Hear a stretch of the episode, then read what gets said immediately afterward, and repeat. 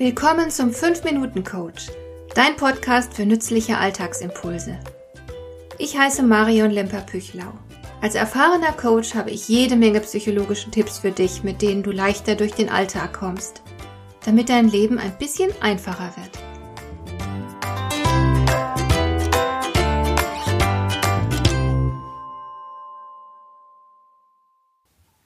Wir hier in Deutschland sind nicht gerade für unseren Charme bekannt, schon eher für das Gegenteil. Wir sind Meister darin, Defizite aufzuspüren, die wir dann dem Gegenüber unter die Nase reiben.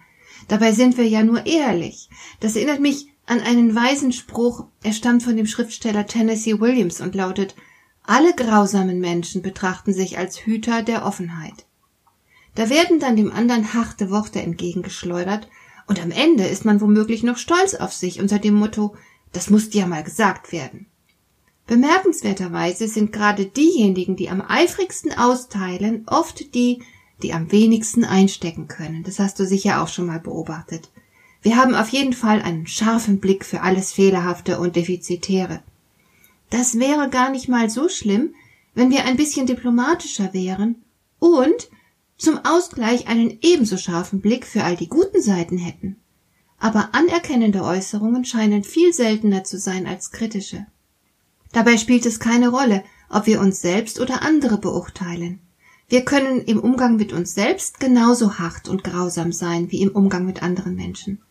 Sich entwertend und verletzend zu verhalten, ist aber nun wahrhaftig nichts, worauf man stolz sein könnte. Und es hilft ja auch nicht wirklich weiter, denn wer gekränkt wurde, empfindet meistens eine gehörige Portion Wut und er beginnt sich zu rechtfertigen, ob nun vor sich selbst oder vor dem Kritiker. Rechtfertigungen führen aber für gewöhnlich nirgendwo hin. Wenn also überhaupt negatives Feedback, dann bitte nach allen Regeln der Kunst, so dass das Gegenüber davon profitieren kann und sich weder verletzt fühlt, noch den Drang verspürt, sich zu rechtfertigen, noch Lust bekommt, den Kritiker auf der Stelle zu erdrosseln. Und überhaupt finde ich, dass wir eine Kultur der gegenseitigen Anerkennung statt Entwertung nötig haben. Es ist schon verblüffend, was passieren kann, wenn man jemandem einfach mal ein Kompliment macht. Meistens folgt dann sofort eine Entwertung des Kompliments. Der Gewürdigte beeilt sich, sich für seine Qualitäten zu rechtfertigen. Machst du zum Beispiel jemandem ein Kompliment für seine schöne Jacke, beeilt er sich zu erklären, dass diese Jacke eigentlich ein alter Fetzen ist und schon jahrelang im Schrank hängt und obendrein sowieso ein Sonderangebot aus dem Schlussverkauf gewesen ist, vor langer, langer Zeit. Viele Menschen können Anerkennung schlecht annehmen, obwohl sie sich gleichzeitig danach sehnen, bestätigt zu werden. Das ist das Verrückte daran. Wobei ich sagen muss, dass manche Komplimente natürlich auch ungeschickt formuliert werden. Ich würde mich beispielsweise nicht freuen, wenn mir jemand in oberlehrerhafter Manier gönnerhaft erklärt, dass ich in meinem Vortrag fachlich alles richtig dargestellt hätte. Auf solche Komplimente in Anführungszeichen kann ich gern verzichten. Überhaupt wissen die wenigsten, wie man ein ordentliches Kompliment macht. Viele denken nämlich, ein Kompliment sei wie ein Lob. Ich persönlich halte gar nichts vom Loben. Ein Lob klingt nämlich so. Das haben Sie gut gemacht. Schöne Jacke, die Sie da anhaben. Und so weiter. Und wenn ich das höre, denke ich mir, hallo, wer bist du eigentlich, dass du darüber urteilen darfst, ob ich etwas gut gemacht habe oder meine Jacke schön ist? Bist du Richter? Was zum Teufel legitimiert dich, darüber zu urteilen? Mit einem klassischen Lob erhebt man sich über den anderen und urteilt über ihn. So betrachtet ist jedes Lob zugleich ein Akt der Herabsetzung. Ich gebe zu, ich bin da streng. Aber es genügt mir nicht, dass jemand es lieb meint. Das Gegenteil von gut ist gut gemeint.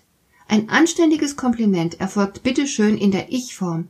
Mir hat Ihr Vortrag gut gefallen. Ich konnte daraus viel mitnehmen oder ich finde Ihre Jacke sehr schön. Solche Äußerungen heben den subjektiven Charakter des Kompliments hervor. Hier hört man persönliche Anerkennung heraus und keinen Richterspruch. So macht man ein Kompliment. Und diese Art des Kompliments ermuntert auch nicht zum Widerspruch oder zur Diskussion, denn der andere vermittelt ja ganz deutlich, das ist meine Sichtweise, meine persönliche Wahrnehmung, in aller Bescheidenheit. Und dagegen lässt sich wohl kaum etwas einwenden. Ein solches Kompliment kann man deshalb auch viel leichter annehmen und sich einfach nur darüber freuen.